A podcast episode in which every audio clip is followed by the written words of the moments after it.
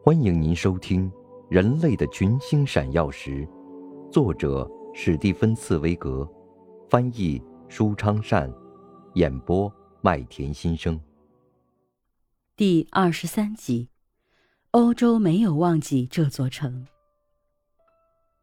现在该怎么办？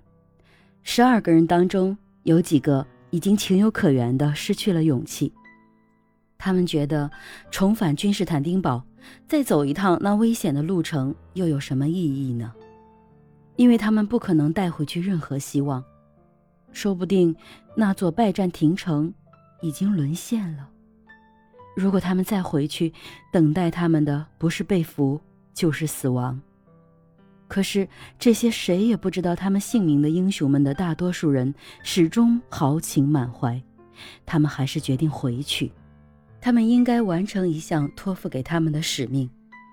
他们被派出来是为了探听消息，他们现在必须把消息带回家，尽管消息非常令人沮丧。于是，这艘片叶孤舟再度奋不顾身地穿越过达达尼尔海峡、马尔马拉海峡和穿过土耳其人的舰队，回到拜占庭。一四五三年五月二十三日，也就是他们出发之后的第二十天，君士坦丁堡的人早以为这艘小帆船已经失踪，再也没有人想到他还会送来消息或者返回。可是就在这一天，几个哨兵忽然从城墙上挥动起小旗，因为有一艘小船飞快地划着桨，正在向金角湾驶来。由于被围困的人震天响地的欢呼，反倒使土耳其人警觉起来。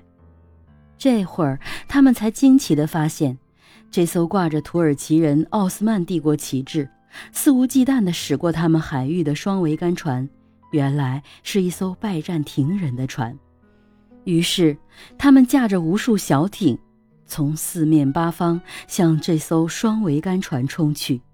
企图在他即将进入安全港口之前把他拦截下来。小船的归来霎时使拜占庭充满得救的希望，以为欧洲没有忘记这座城市，而上次驶来的那几艘大船仅仅是先遣。将近一千人欢呼叫喊起来。不过这是非常短暂的时刻。到了晚上，真正的坏消息。已经四处传开，基督教世界已将拜占庭忘却了。这些被禁锢在城里的人是孤立无援的，如果他们不自己救自己，他们就要完蛋。您正在收听的是《人类的群星闪耀时》，演播麦田心声，感谢您的收听。